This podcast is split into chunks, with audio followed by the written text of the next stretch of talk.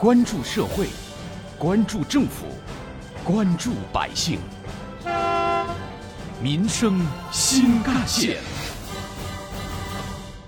竹子的用途很广，除了可以吃笋，还可以制成竹筐、竹椅，甚至香包，还有精美的工艺品。但是您知道吗？现如今这竹林里的空气居然还能卖钱了。这看不见又摸不着的空气是怎么卖出钱的呢？又能卖出多少钱呢？今天的节目，跟着记者一块儿去浙江安吉看一看。进入今天的民生新干线板块，挖掘新闻真相，探究新闻本质，民生新干线。听众朋友们，早上好，欢迎收听今天的民生新干线，我是子文。众所周知，浙江安吉盛产毛竹，自古就被称为竹乡。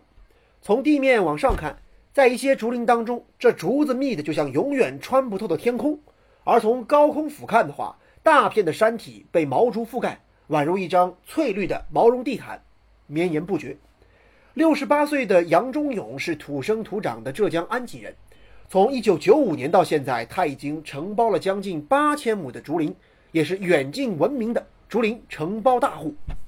我去年通过培养，笋是这样子的，它去年。长得是这么矮，开始一点点一一个月就长得这么高的，你们还认为要长了几年才再长得这么高？我们这个笋就是一年一个多月就长得这么高了，跟养孩子一样的，有一种兴奋感的，这个一长一粗，一长一大，那么我们的心情就舒畅了，就是山里这么培养好的，我们的植这个这个这个植被就要旺起来。今年早些时候，由于台风和山洪的天气影响，林中道路被毁了，这可急坏了杨忠勇。就是我们这里每年有台风来了，台风一来要大的台风，就把林道路冲毁。冲毁之后呢，就是这个毛竹不值钱呢，就老百姓就放弃这个经营了。杨忠勇说，要想修好这段路呢，至少需要投入二十多万块钱。但是之前自己为了承包竹林，他已经借遍了身边亲戚朋友的钱。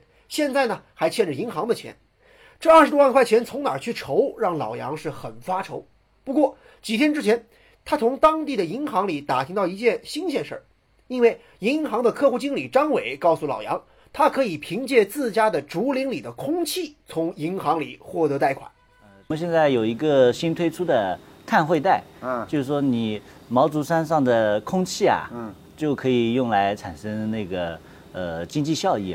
我们就可以给你设上一个额度，然后在这个额度之内，呃，你三年都可以使用这个贷款额度的。现在你的那个呃三菱啊，三菱它每年不是会吸收二氧化碳固化的嘛？它对这个大气的碳含量是有一个减排作用的。呃，我们行里面就是有一套具体的测算方法。这空气也能抵押贷款吗？老杨这辈子是头一次听说。半信半疑之中。银行呢，早就已经根据老杨承包的一千多亩的毛竹林，计算出了每一亩毛竹林的碳减排量。按照全国碳交易市场的碳汇价格每吨五十二块多计算的话，银行可以给老杨提供三十七万元以上的贷款。这样一来，老杨修路和管护的钱一下子就有了着落。老杨终于相信了，看来这竹林里的空气真的能当钱花。浙江安吉农业银行绿色事业部陈义斌。呃，有一种说法是说，呃，空气能变钱嘛？所以说这个其实就是跟跟讲的就是这个，我觉得就是讲的就是这个碳碳汇。陈义斌说的碳汇呢，就是指通过植树造林、植被恢复等措施，吸收大气当中的二氧化碳，从而减少温室气体在大气中浓度的过程。污染企业通过购买碳汇指标，可以实现碳中和，缓解减排的缓冲期。而像杨忠勇这样拥有碳汇的人呢，则可以通过出售碳汇，从中获得实打实的收入。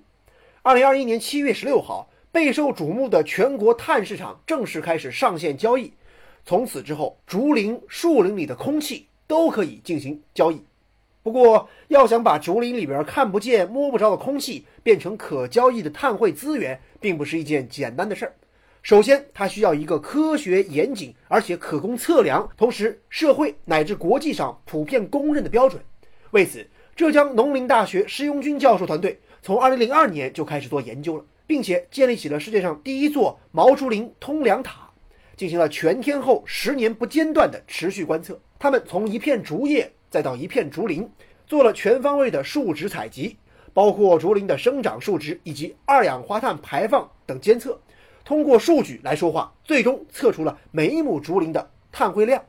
嗯，我们今天到通量塔基地来开展这个土壤呼吸和灌层分析测定啊。所以等会儿把这个仪器设备呢都到通量塔附近呢进行一些布置和开展相关的这个测试工作啊。塔上不同的第七层不同的地方安置了二氧化碳传感器、风速，然后呢温湿度的一些传感器。这个数据呢会自动的进行采集和接收。我们有一座这个世界上建立起了世界上首座毛竹林碳这个通量塔啊，进行了全天候的。将近到现在为止，要十年时间的持续观测了，全天候的观测。那根据这个观测结果，我们得出来，竹林每年每亩它的净碳汇功能是一点六吨二氧化碳啊，那它的功能是很巨大的。然后呢，这种通量监测方法也是国际上最认可的、最标准的一种来表征某一种这个森林生态系统它的碳氧汇功能的一种方法。这套监测竹林碳汇的数据方法呢，被称为竹林经营碳汇项目方法学。正是通过这套方法学的计算，杨忠勇用自家承包的一千多亩竹林里的空气，就获得了三十七万元以上的贷款。这笔竹林碳汇交易的成功，也让施庸军是倍感欣慰的。老杨靠着竹林碳汇获得贷款的事儿，也很快传遍了十里八村。最近这段时间呢，很多人都主动联系他。就是想买他家的竹林碳汇。汪林年是当地一个专门做碳汇交易的中介，他在村民的帮助下找到老杨，说呢希望跟老杨有长期合作关系。这次他希望可以买到五万亩的竹林碳汇，签订二十年的协议。老杨特别想做成这笔买卖。汪林年告诉记者：“空气要测量的，在测量了之后，他这个五万亩山能够拿到多少钱？”这个要按照这个山林来定的，一般来说都是大概五万亩山，大概是七十多万这样的数字，等于说每年可以交易。老杨说，如果说这五万块钱的竹林碳汇能交易成功的话，只要自己每年正常管理，就能凭空多赚七十多万块钱。这样的好事，自己是之前连做梦都不敢想的。看来，这已经尝到了空气可以贷款甜头的杨忠勇，对于未来竹林的发展和培养。信心满满，挖掘新闻真相，探究新闻本质，民生新干线。继续回来，在实现碳中和这一个长远的愿景过程当中啊，碳交易是非常不容忽视的重要一环。十月二十三号，全国的碳排放权交易市场正式启动上线，交易满一百天。有关于我们今天关注的内容，不少网友的留言和讨论也很多。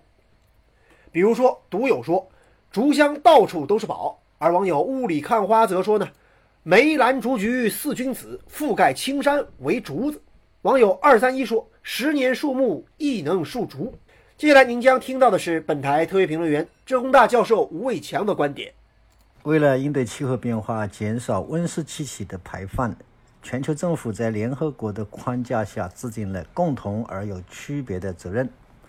六种温室气体对气候变化的影响可以折算成为二氧化碳氮量，所以温室气体减排也称为碳减排。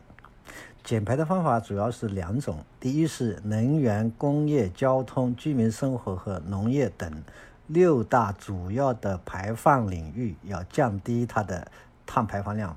主要是通过产业结构转型、技术水平提升等等方法来实现。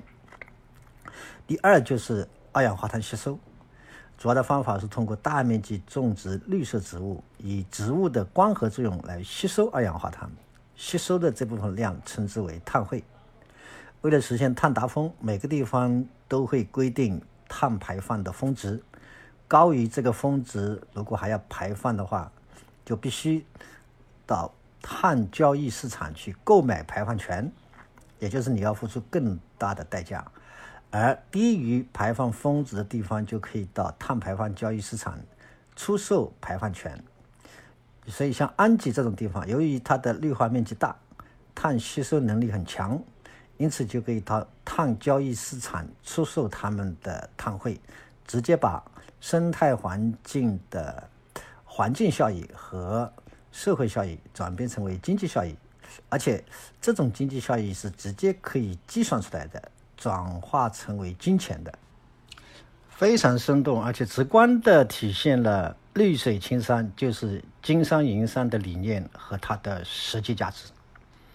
正如吴教授所说，记者也了解到，全国碳市场累计交易额已经超过了八亿元。随着机制的完善与活力的点燃，我国碳市场未来发展空间非常值得预期。既然部分地区以发展权为代价，保护了地球的碳汇资源，那么通过碳排放权交易，就应当给他们进行补偿。人不负青山，青山定也不负人。空气卖钱不是天方夜谭，而是值得认真期待的美好未来。好，感谢您收听今天的民生新干线，我是子文，下期节目我们再见。